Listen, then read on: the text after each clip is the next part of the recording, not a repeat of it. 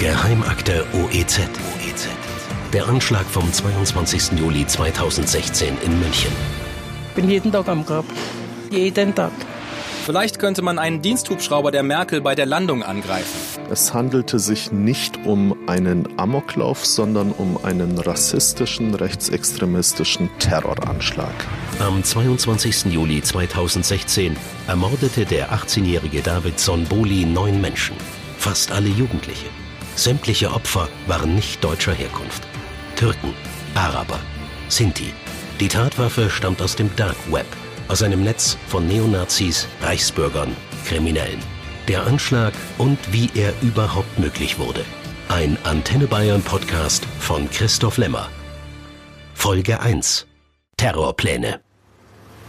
Ein Vorort von Köln, Nordrhein-Westfalen, linke Rheinseite, Landkreis Bergheim. Eine Reihenhaussiedlung, rote Klinkerfassaden, sehr sauber alles hier.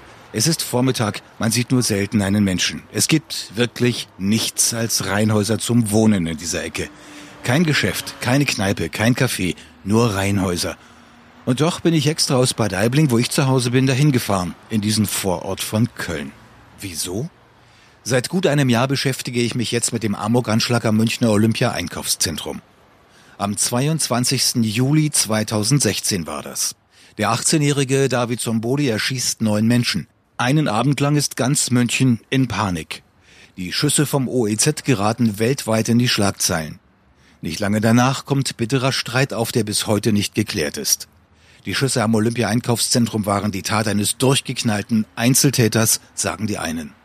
Die anderen widersprechen, es war ein fremdenfeindlicher, rechtsextrem motivierter Terroranschlag und es gebe sehr wohl Hintermänner.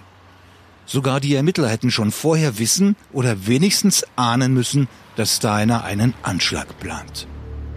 Ich möchte Licht ins Dunkel bringen. Welche dunklen Geheimnisse werde ich entdecken? Ich fange an, rede mit Leuten, besuche die Gerichtsverhandlung gegen den Waffenlieferanten des Amokläufers. Organisiere mir Akten, inzwischen tausende Seiten, und versuche zu verstehen, was da hinter den Kulissen passierte. Und je tiefer ich grabe, desto irrer werden meine Fundstücke. Was nach außen tatsächlich aussehen mag wie die Tat eines einsamen, frustrierten und gewaltbereiten Jugendlichen, entpuppt sich nach und nach als verzweigtes Netz. Und eine Station in diesem Netz ist dieser Vorort von Köln, linksrheinisch im Landkreis Bergheim. Dort in ihrem Wohnzimmer, Blick auf den kleinen Vorgarten, graues Ecksofa mit Stoffbezug, sitzt am Abend des 22. Juli 2016 Familie F zusammen. Über Sohn Uwe habe ich viel in meinen Unterlagen gefunden. Über seine Schwester Petra findet sich nichts Wesentliches in der Akte. Sie ist Bundeswehrärztin und war auf Lehrgang in Mittenwald, gleich an der Grenze zu Österreich.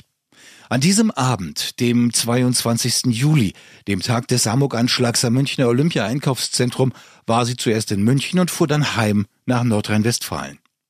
Als sie bei der Familie ankommt, erzählt sie, was sich in München ereignet hat. Ihre Mutter erinnert sich. Dass sie da vorbeigekommen ist und hat also das mitgekriegt, dass da ein Anschlag oder ein Attentat in München wäre, im Einkaufszentrum. Und dann war ihre Schwiegertochter aber auch noch da und dann wurde. Die kam erst etwas später, die Schwiegertochter. Aber das Gespräch war dann immer noch ums OEZ oder oder oder? Äh, wir hatten ja Fernsehen an und da konnte man ja alles äh, sehen, ne? Also was da passiert ist. Wie hat dann Ihre Schwiegertochter reagiert? Die kam an diesem Abend, kam sie sehr fröhlich rein, was sie sonst nicht macht. Ne? Äh, und wir waren ganz erstaunt, wieso, dass sie so, so, so gut drauf ist. Ne?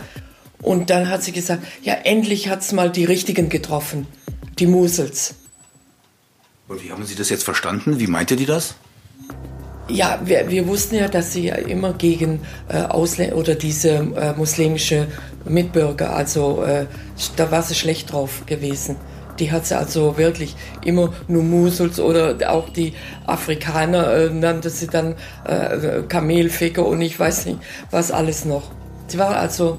Und bezogen war das auf äh, diese Schüsse am Olympia-Einkaufszentrum? Ja, und äh, das ist gerade so die richtigen und so viel getroffen hätte mal. Und hat sie auch etwas gesagt darüber, äh, wer das war und was sie darüber weiß? Ja, sie hat gesagt, dass sie diesen Waffenhändler, also äh, der dem, dem Attentäter die, die Waffe verkaufte, dass sie den kannte. Und mit dem also auch in Kontakt war. Und, und dann noch mit dem, mit dem Blapp. So ähnlich sagte das die ganze Familie auch als Zeugen im Münchner OEZ-Prozess aus, also auch der Vater und die beiden Kinder Petra und Uwe. In diesem Prozess war der Waffenhändler angeklagt, der dem Amokschützen Pistole und Munition lieferte. Zusammengefasst, die Frau von Uwe F. freute sich über den Münchner Anschlag und soll im Familienkreis Insiderwissen zum Besten gegeben haben. Und zwar unmittelbar nach dem Anschlag, als kein Außenstehender davon wissen konnte. Gericht und Staatsanwaltschaft in München glauben das nicht.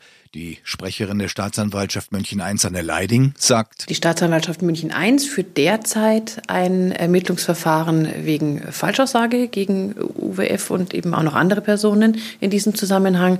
Und zu anderen Verfahren äh, bei anderen Staatsanwaltschaften kann ich natürlich als Sprecherin der Staatsanwaltschaft München I nichts sagen. Mehr sagen könnte die Staatsanwaltschaft Köln, denn die ermittelt bis heute gegen Uwe F wegen des Verdachts der Vorbereitung einer schweren staatsgefährdenden Straftat. Paragraph 89a Strafgesetzbuch.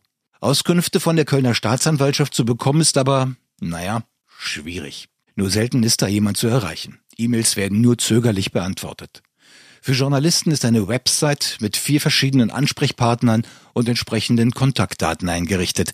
Einer ist für allgemeine Kriminalität zuständig, einer für Kapital-, Brand- und Sprengstoffverbrechen, noch einer für Staatsschutz und politisch motivierte Straftaten und schließlich ein vierter für Wirtschaftskriminalität.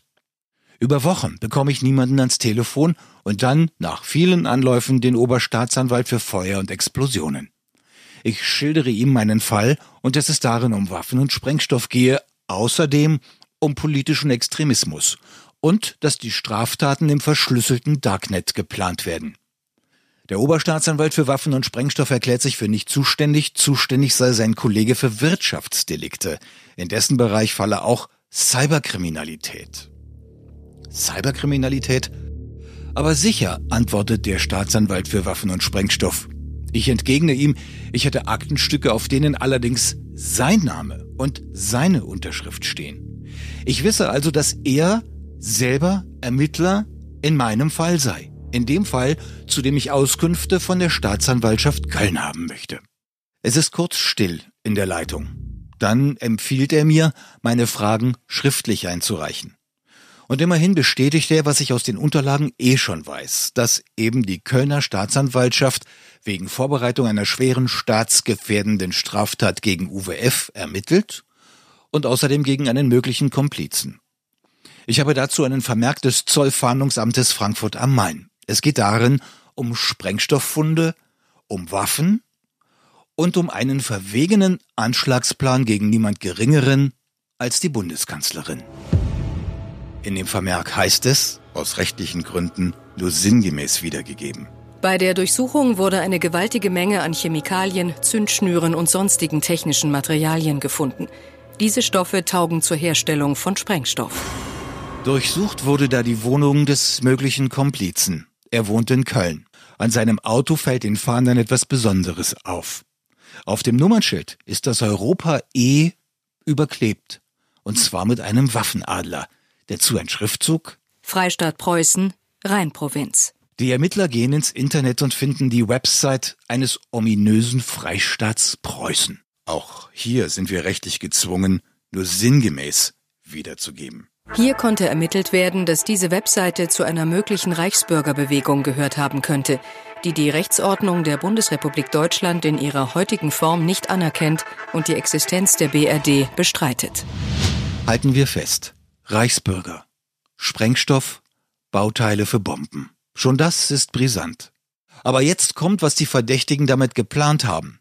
In dem Vermerk halten die Zollermittler fest, sie hätten einen Chat von Uwe F. ausgewertet, in dem beschreibe er den Plan, Bundeskanzlerin Angela Merkel bei einem Terroranschlag zu töten. Der Chat sei verschlüsselt gewesen. Die Fahnder hätten die Verschlüsselung aber knacken können. Die Niederschrift liegt uns vor. Zitieren dürfen wir daraus aus rechtlichen Gründen ebenfalls nicht.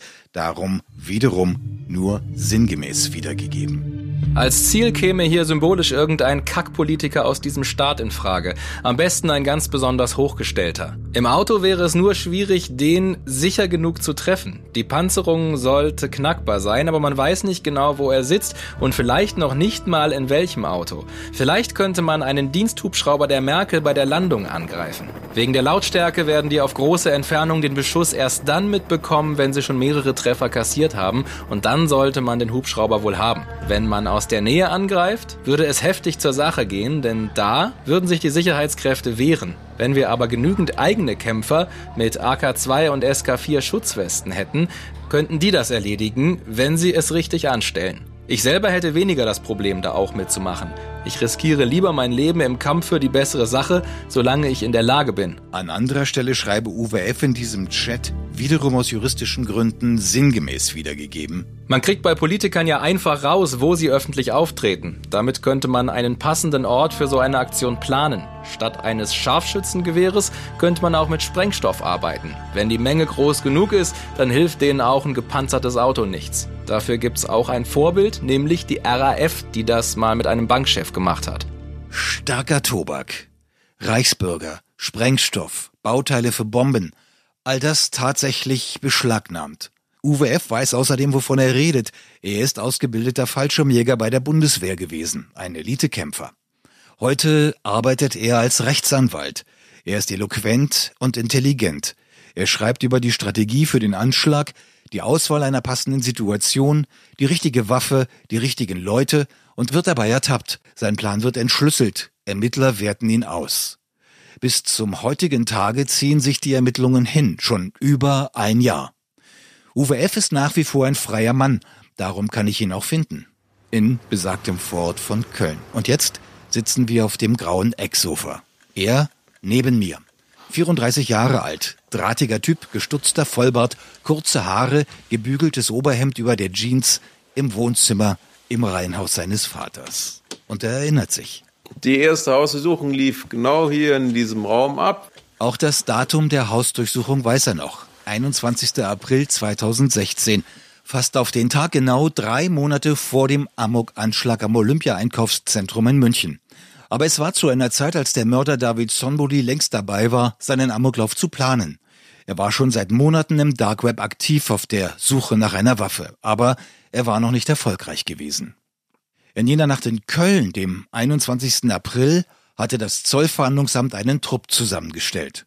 Früh um vier klopften die Beamten an der Tür, beziehungsweise versuchten, sie mit einem Rambock einzuschlagen. Uwe F. glaubte, ein Nachbar stürme das Haus, weil da gerade auch ein offenbar heftiger Nachbarschaftsstreit am Laufen war. Das muss man wissen, sonst versteht man nicht, was Uwe F. jetzt erzählt. Und er redet wie ein Wasserfall. Dann äh, wurde hier dann vier morgens die Tür eingeschlagen und da wurden irgendwie Feuerwerkskörper reingeschmissen. Und das habe ich ähm, als einen Angriff des Nachbarn identifiziert. Da bin ich nach vorne gerannt zur Tür und habe gesagt, die kriege ich jetzt. Dann, und die schnappe ich mir jetzt, dann so, die packe ich mir. Dann habe ich die, dann die das gemacht haben. Als ich dann rausguckte, so diese Blendgranaten, das waren letztendlich Blendgranaten, die der Zoll reingeworfen hat, auch vollkommen überzogen. Die hüpften wie Knallfrösche rum und blitzte immer. Das beeinträchtigt die Wahrnehmung nicht. Ich konnte ganz mal sehen. Das fand ich das nicht als unangenehm laut dann. Also ich habe weiterhin als Feuerwerkskörper identifiziert. Nachdem das aufhörte, da rumzuhüpfen, äh, kam auf einmal irgendein Verrückter rein, versucht die Tür aufzudrücken. Die hatten so einen Rambock gehabt und haben mit dem Rambock dann die Tür reingeschlagen. Dann war relativ zentral in die Tür, das ist eine Hohlkammertür. Die ganze Energie davon ist absorbiert worden. Es hat überhaupt nichts gebracht. Das war nur ein schwerer Schlag. Die Tür hat es ausgehalten. Ich habe es eben im Nahkampf so gelernt, wenn einer Druck aufbaut, dann lasst denjenigen kommen, lassen die entgegenfallen schnappen ihn dir. Und gesagt, den hole ich mir jetzt dann so und hab dann die Tür dann ruckartig geöffnet, er gerade wieder gedrückt hat.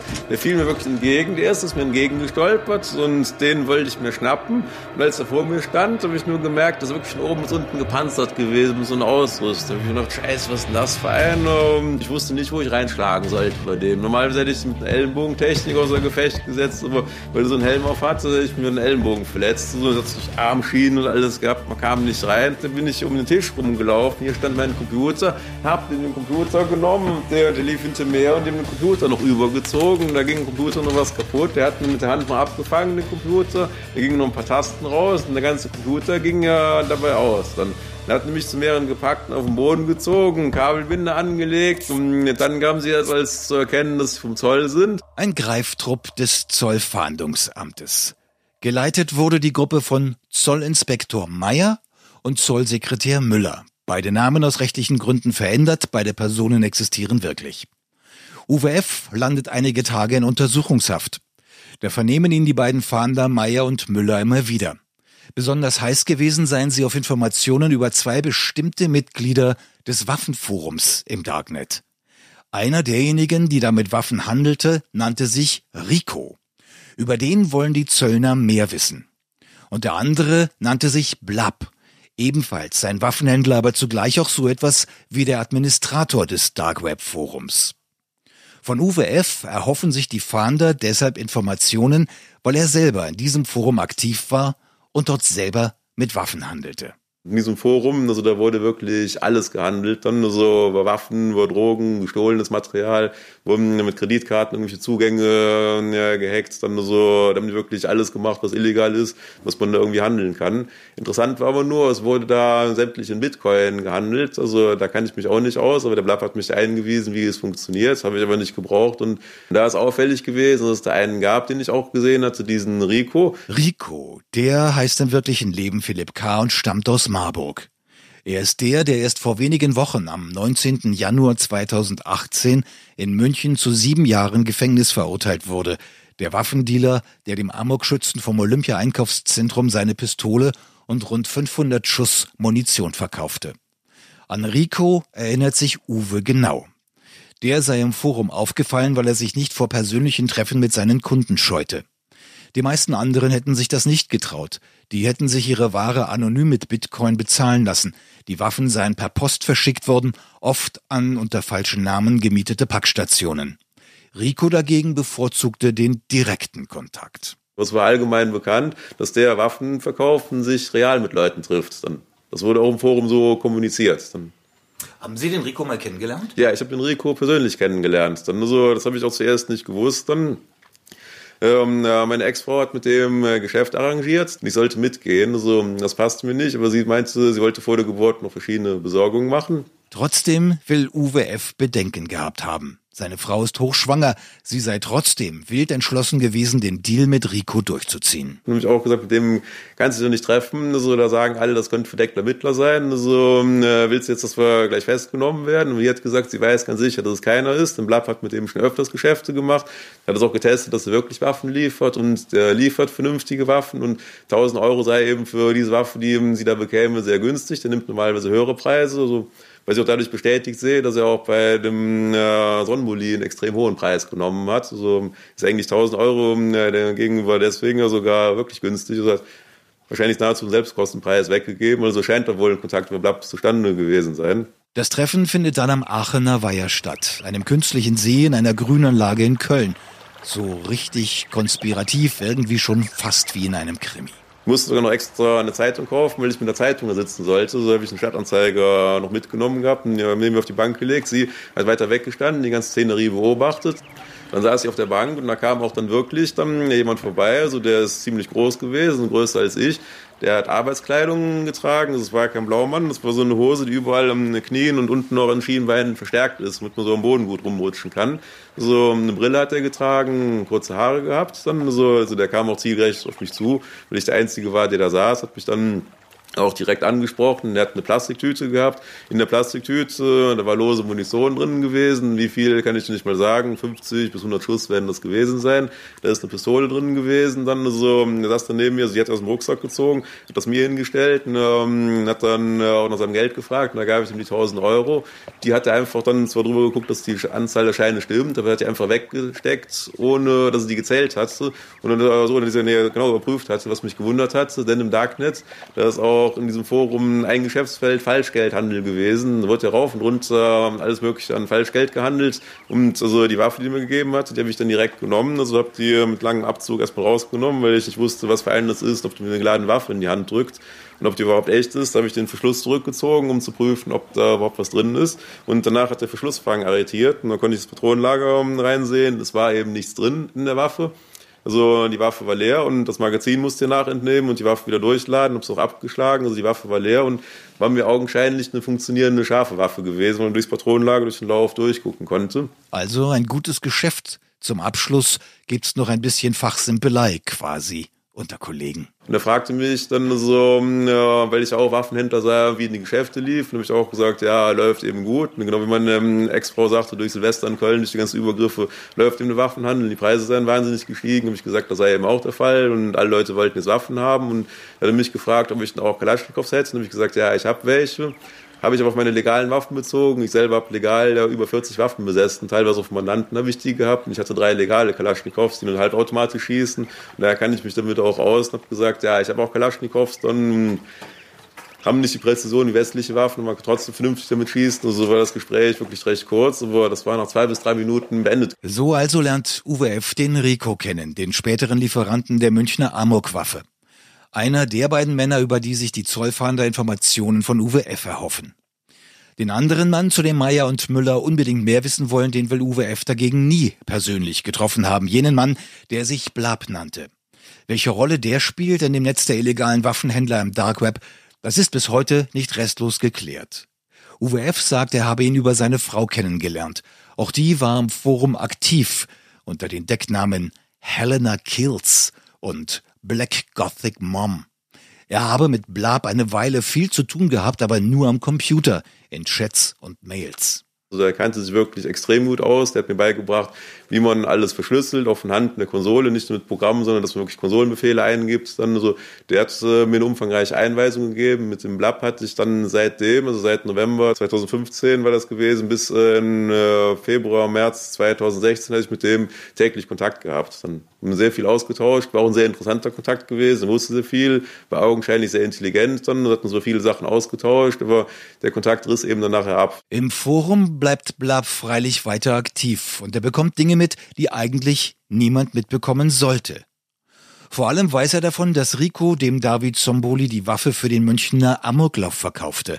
Zweimal trafen sich die beiden, der Rico und sein Kunde David Zomboli. Zomboli nannte sich im Dark Web Maurecher. Maurecher hatte Rico im Waffenforum kennengelernt. Er fragte ihn, ob er eine Glock 17 für ihn habe. Rico hatte eine und Munition dazu. Die beiden verabreden sich zweimal. Am 20. Mai 2016 reist David Sonbuli per Flixbus von München nach Marburg. Dort trifft er Rico an einem Parkplatz am Busbahnhof. Er gibt ihm 4000 Euro in Bar und bekommt dafür eine Pistole vom Typ Glock 17. Dazu mindestens 100, wahrscheinlich sogar 200 Schuss Munition. Am 18. Juli 2016 fährt Maurecher ein zweites Mal nach Marburg zu Rico. Diesmal kauft er nur Munition, mindestens 350 Schuss für 350 Euro. Vier Tage darauf, am 22. Juli 2016, zieht er dann los und ermordet neun Menschen. Ob Amoklauf oder Terroranschlag am Olympia-Einkaufszentrum in München, spontan war diese Tat sicher nicht. Wenige Tage nach der Tat wendet sich Blab an Rico. Rico selber sagt dazu nach seiner Festnahme aus, wiederum aus rechtlichen Gründen nur sinngemäß wiedergegeben. Blab hat sich nach dem Amoklauf in München über Bitmessage bei mir gemeldet und gemeint, dass er wisse, dass ich in die Sache involviert bin. Die Sache, also der Waffendeal mit dem Amokläufer. Ich habe ihn gefragt, woher er das habe, er wollte es mir nicht sagen. Aber helfen wollte Blab ihm, damit er nicht erwischt werde. In der Aussage heißt es weiter, aus juristischen Gründen nur sinngemäß wiedergegeben. Er hat mir eine Gebrauchsanweisung für die Verschlüsselung meines Rechners geschickt und mir Hinweise gegeben, wie ich es am besten hinkriege. Ich habe die Nachricht als Textdatei abgespeichert. Wahrscheinlich habe er ihm noch ein Danke geschickt, sagt Rico alias Philipp K. Mehr Kontakt zu Blab habe es nicht gegeben. Wenig später wurde er auch schon festgenommen, am 16. August, gut vier Wochen nach dem Anschlag am OEZ. Der Beamte, der ihn festnahm, war Zollinspektor Meyer, derselbe Ermittler, der auch bei UWF bei Köln war. Hätte Rico gewusst, was Blab dann unternahm, hätte er sich vielleicht nicht bedankt. Blab hatte nämlich noch etwas durchschaut, dass Zollinspektor Meyer unter einem Tarnnamen ebenfalls im Waffenforum aktiv war, als verdeckter Ermittler. Der Tarnname des Fahnders lautete Erich Hartmann. Im Herbst 2016 schlug Blab ihm einen Deal vor. Er könne Rico schwer belasten und Beweise liefern. Er könne auch andere gefährliche Waffenfreaks ausliefern. Seine Mail an Erich Hartmann, also die Zollfahnder, liest sich ziemlich selbstbewusst. Auch sie liegt uns vor.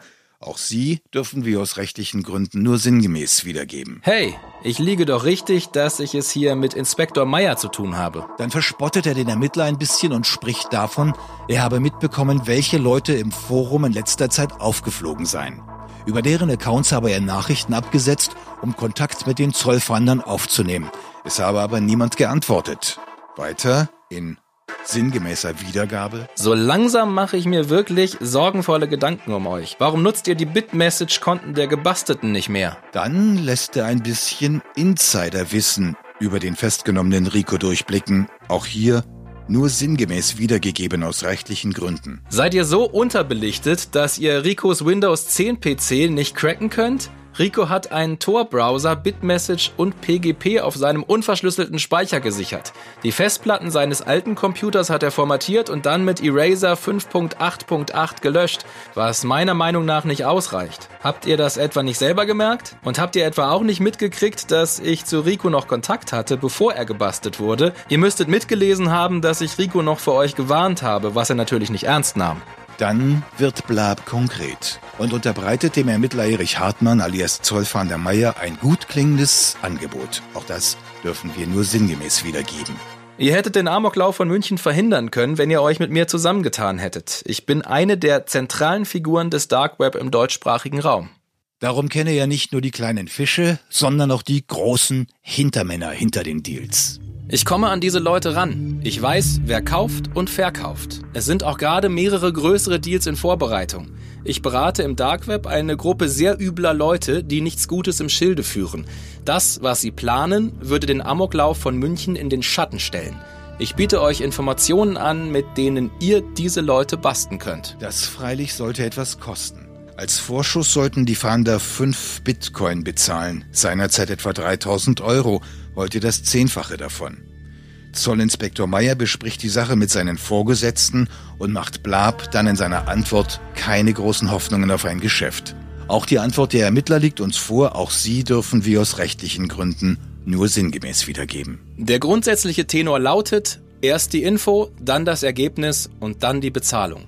Das System funktioniert aber nur, wenn beide Seiten sich kennen und ist momentan in deinem Fall folglich ausgeschlossen. Alternative, du musst einen Bauern opfern, um den Wahrheitsgehalt deiner Aussagen zu bekräftigen. Das war's dann mit Blab und dem Zollfahndungsamt. Blab meldete sich nicht mehr zurück. Bis heute ist unklar, wer sich hinter diesem Namen verbirgt. Manche glauben, es seien mehrere Personen, die sich den Blab-Account teilen. Einer davon sei Uwe F., der das aber bestreitet. Die, die das behauptet, ist seine Ehefrau, mit der er sich zerstritten hat und von der er getrennt lebt. Sie sagte, wiederum sinngemäß in einer Vernehmung aus? Ich wusste nur, dass mein Mann mit dem Blab-Account Meyer und Müller kontaktiert hat. Da sollten Summen fließen. Er sagte, die Polizei hat sich nicht gemeldet, da kommt wohl nichts.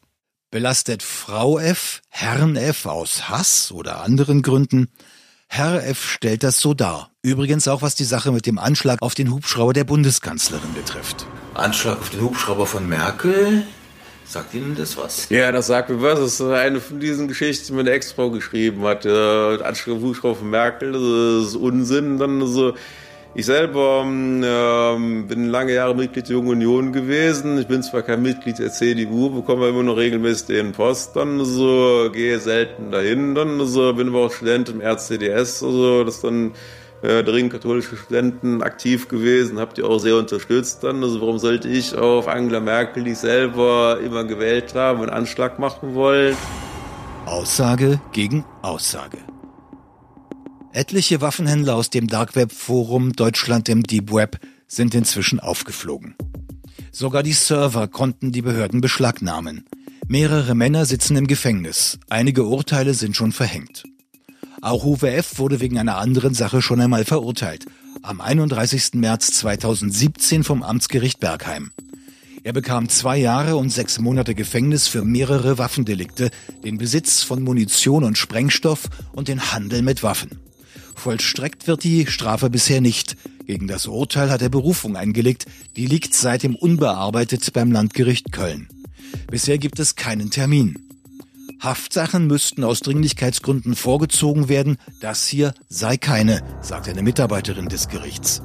Das Urteil ist noch nicht rechtskräftig. Uwe F. hat auch noch seine Anwaltszulassung. Wussten die Ermittler schon vorher, was der Amokläufer Sonboli plante? Stimmt es, dass sie den Amok-Anschlag hätten verhindern können, wie Blab behauptet? Hätten sie es wenigstens ahnen müssen? Gab es Pannen bei den Ermittlungen? Rechtsanwalt Javus Narin vermutet so etwas. Er gehört zu den Anwälten, die die Familie der am OEZ ermordeten Jugendlichen vertreten. Er sagt, wir haben in der Akte jedenfalls Hinweise darauf gefunden, dass verschiedene Ermittler offenbar schon vor dem Anschlag Kontakt hatten mit dem späteren Attentäter. Es ging in einer Kommunikation im Darknet, einem verdeckten Bereich des Internets, um den Kauf einer Glock 17 Tatwaffe. Und hier hatte sich ein Ermittler offenbar als möglicher Händler also angeboten. Ähm, wie diese Kommunikation allerdings weiter verlaufen ist, äh, wurde uns nicht mehr bekannt. Die entsprechenden Akten hierzu haben wir bis zum heutigen Zeitpunkt nicht erhalten. Nachvollziehbar ist aber immerhin Folgendes. David Sonbuli, der Münchner Amoktäter, wendet sich an Erich Hartmann und fragt ihn nach einer Waffe. Erich Hartmann war der verdeckt ermittelnde Zollinspektor Meyer. Dass er versehentlich einen Ermittler nach der Waffe für seinen Amoklauf fragte, dürfte er nicht geahnt haben. David Sonbolis Anfrage ist dokumentiert. Sie ließ sich auf den Serverdaten von Deutschland im Deep Web rekonstruieren. Sie lautet, aus rechtlichen Gründen sinngemäß wiedergegeben, Hallo Erich Hartmann, kommst du an eine Glock 17 ran? Generation 3 bis 4 und dazu zwei Magazine und 150 Schuss, Kaliber 9x19 mm Para. Dankeschön. Es wäre ein Skandal, wenn die Ermittler von Maurecher alias David Sonbuli gewusst hätten und davon, dass er einen Amoklauf plante. Hier wäre der Punkt gewesen, an dem die Tat vielleicht hätte verhindert werden können. Darüber will keine Behörde gerne reden, schon gar nicht das Zollfahndungsamt, dessen Ermittler ganz dicht dran waren. Ich muss ein paar Tage immer wieder neue Mails schreiben und immer wieder mit der Pressestelle des Amtes telefonieren, bis dort die Brisanz meiner Anfrage richtig sackt. Dann die Antwort. Zu Maurecher lagen zu diesem Zeitpunkt noch keine Erkenntnisse vor, die einen Anfangsverdacht für Straftaten hätten begründen können. Derartige allgemeine Anfragen wurden im Forum Deutschland im Deep Web in einer Vielzahl von Fällen und von verschiedensten Usern verfasst. Aufgrund der Masse dieser Beiträge war es nicht möglich, jeden einzelnen dieser Beiträge zum Anlass zu nehmen, hier jeweils weitere Vorermittlungen zu führen. Das Forum, in dem sich Mauricher an Erich Hartmann wandte, sei zu dieser Zeit außerdem noch nicht hinter der Verschlüsselung des Tornetzes versteckt gewesen. Und? Anzeichen für die wahren Motive des Sonboli alias Maurecher waren aus den offen im Forum verfassten Beiträgen des Maurecher in keiner Weise erkennbar. Das kann man so sehen, aber wirklich zufriedenstellend ist die Antwort nicht. Der Richter in München meinte am Ende, David Sonboli sei ein Einzeltäter gewesen. Niemand im Dark Web habe von seiner Tat gewusst. Aber schon der Zeitpunkt, zu dem sich Blab an Rico wandte, weckt daran Zweifel. Den Kölner Staatsanwalt habe ich gefragt, warum eigentlich gegen Uwe F. und seine Freunde im Darknet nicht wegen Terrorismus ermittelt werde. Konkret Paragraph 129 Strafgesetzbuch, Bildung einer terroristischen Vereinigung. Er meinte, dafür sehe er keinen Grund. Und dann wäre ja auch die Bundesanwaltschaft zuständig. Klar, das ist so. Aber warum nicht? Liegt es daran, dass die Bundesanwaltschaft maßlos überfordert ist? Das ist sie tatsächlich. Mehr als 80 Prozent aller Verfahren, die dort geführt werden, betreffen ein einziges Delikt, nämlich die Bildung einer ausländischen terroristischen Vereinigung, Paragraph 129b. Mehr als 80 Prozent nur für dieses eine Delikt. Das bestätigt eine Sprecherin der Bundesanwaltschaft auch auf Nachfrage.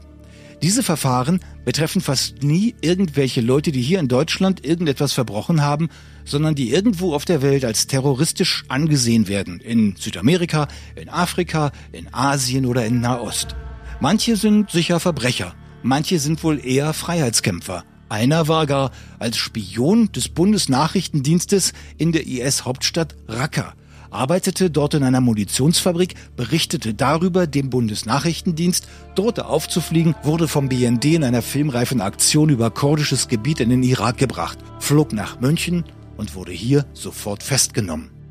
Inzwischen wurde er verurteilt auf Antrag der Bundesanwaltschaft, die dazu vom Bundesjustizministerium in Berlin eigens ermächtigt wurde, wie auch zu allen anderen dieser Verfahren von denen viele wohl eher aus politischen Gründen geführt werden, denn aus kriminellen. Aber sie kosten mehr als 80 Prozent der gesamten Kapazität der Bundesanwaltschaft. Andererseits beschäftigt die Staatsanwaltschaft ein ganzes Heer von Ermittlern. Sie gehören zu unterschiedlichen Behörden und sollen die Strukturen um den Handel mit Waffen und eben auch der Waffe des OEZ-Amoktäters durchleuchten. Da werden seit Jahren massenhaft Telefongespräche abgehört, auch rein private. Die werden alle niedergeschrieben und in Akten geheftet. Da findet sich sogar die Konversation von Uwe F. und seinem Vater mit einer ZDF-Reporterin. Die bat am Telefon um ein Interview und bekam auch eines mit Uwes Vater. Von Uwes Anschlagsidee auf den Hubschrauber von Merkel wusste die Reporterin allerdings nichts. Das ist tatsächlich neu. Das ZDF, auch das ist ein bisschen kurios, scheint nicht viel Schlimmes daran zu finden, dass Telefonate seiner Reporterin in einer Strafvermittlungsakte landen und mit der Akte quer durchs Land geschickt werden von Behörde zu Behörde. Das sei nur Beifang, antwortet die ZDF-Pressestelle auf meine Anfrage. Hätte man den Amoklauf vorher enttarnen können, wenn man genauer hingeschaut hätte? Mit derselben Akribie, mit der die Bundesanwaltschaft Leute anklagt, die in Deutschland nichts verbrochen haben? oder mit der die Behörden hingebungsvoll Telefongespräche abhören? David Zomboli bestellte eine Glock 17 Pistole für seinen Amoklauf. Ausdrücklich eine Glock 17. Heute wissen wir, er wollte deshalb eine Glock 17, weil der norwegische Rechtsterrorist Anders Breivik eine Glock 17 in seinem Arsenal hatte. Breivik hatte im Jahr 2011 in einem Doppelanschlag in Oslo und auf der Insel Utøya 77 Menschen ermordet. Das Datum des Breivik-Anschlags 22. Juli. Der 22. Juli war auch der Tag, an dem Davidson Boli seine Opfer ermordete.